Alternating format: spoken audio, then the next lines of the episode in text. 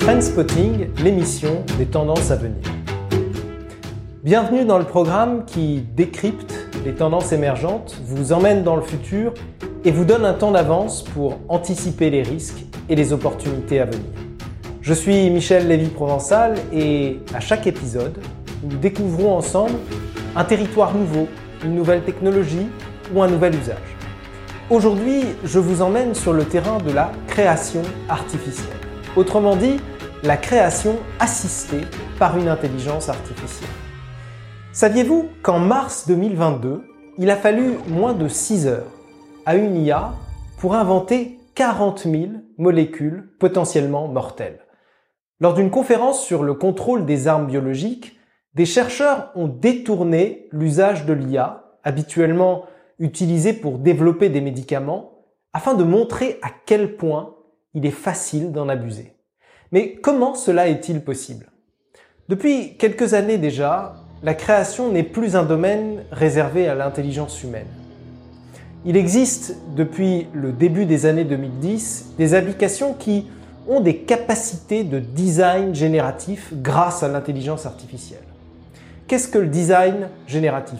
Il s'agit en réalité de logiciels capables, par exemple, de dessiner grâce à la puissance informatique et, la puissance combinatoire qui en découle, une très grande quantité de formes d'objets en fonction de contraintes qui sont définies à l'avance par l'humain.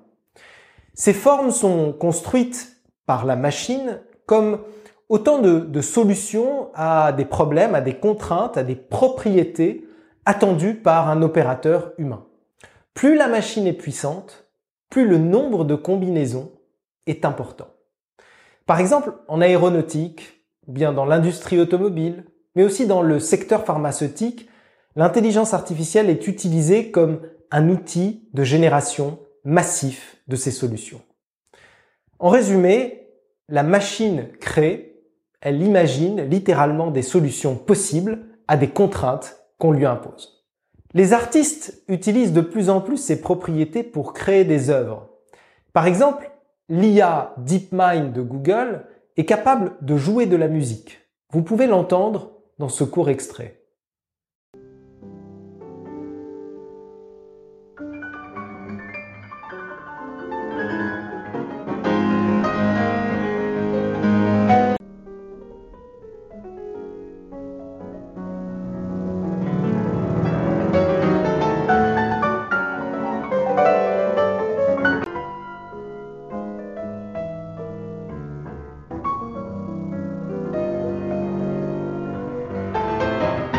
Chacun de ces morceaux est improvisé en temps réel.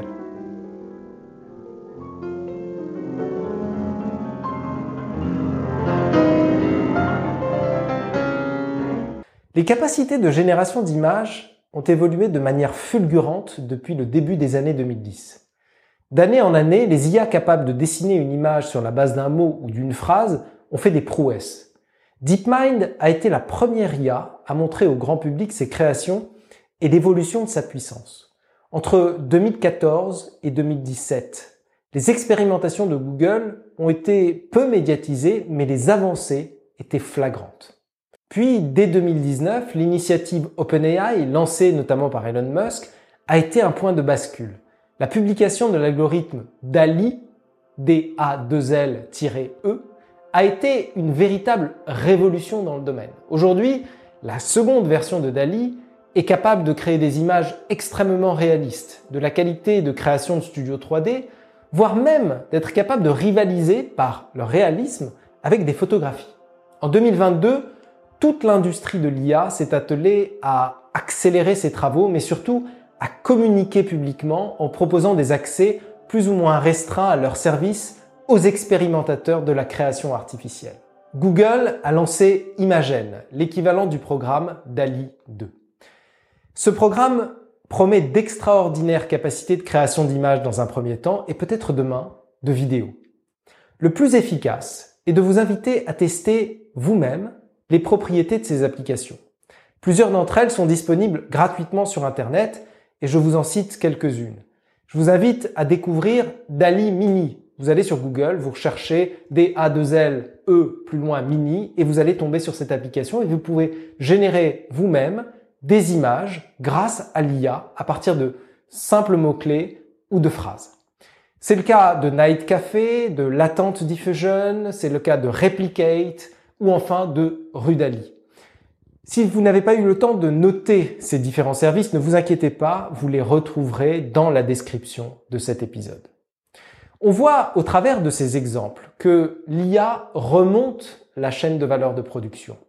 En effet, il eut une époque où l'intelligence artificielle n'était utilisée seulement pour exécuter des tâches. Des tâches qui étaient pensées, qui étaient imaginées, qui étaient décrites par une intelligence humaine. Aujourd'hui, les IA sont capables de création, laissant à l'intelligence humaine la tâche de sélectionner, voire de modifier ou d'éditer.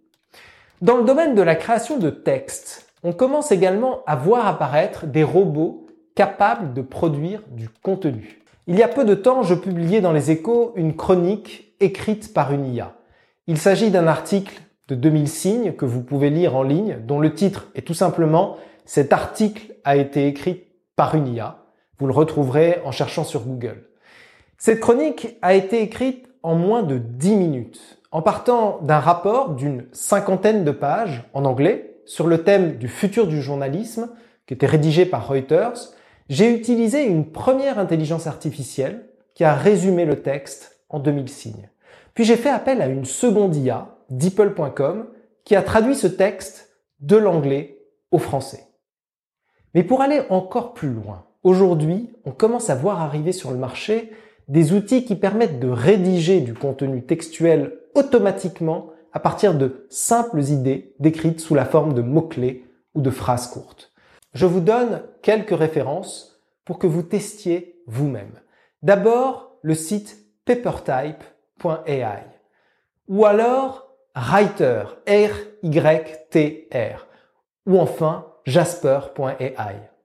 Ces IA sont entraînées avec des données massives et utilisent un algorithme dont le nom est GPT-3. Retenez bien ce terme, vous allez en entendre de plus en plus parler dans les prochains mois. C'est un des algorithmes développés par l'initiative OpenAI lancée par Elon Musk et dans laquelle Microsoft a investi un milliard de dollars. Aujourd'hui, j'utilise l'IA pour écrire des articles ou écrire des fictions. J'utilise l'IA dans mon métier pour aider à l'écriture de discours ou de scénarios prospectifs mon agence a développé des applications qui, à partir de quelques questions, sont capables d'écrire des pitchs, des talks, élaborer des textes prêts à être retravaillés par l'humain pour être affinés, complétés ou corrigés. À ce jour, ces applications ne remplacent pas le travail d'un humain. Elles le complètent. J'ai coutume de dire qu'elles évitent le syndrome de la page blanche. Et vous, comment dans votre métier, dans votre industrie, pour vos projets, utiliserez-vous l'IA Je vous remercie, c'était Trendspotting. Pour retrouver les références utilisées dans l'émission, consultez la description de cet épisode. Pour aller plus loin, je vous invite à découvrir mon offre de conseils et de formation sur le site brightness.fr/institute. Enfin, si vous avez aimé cet épisode, n'hésitez pas à mettre des étoiles, ajouter un avis sur vos plateformes préférées ou vous abonner au programme afin d'être averti des nouveaux épisodes commentez-le et contactez-moi en ligne sur Twitter ou par email à michel@brightness.fr. Je serai ravi d'échanger avec vous. À très bientôt.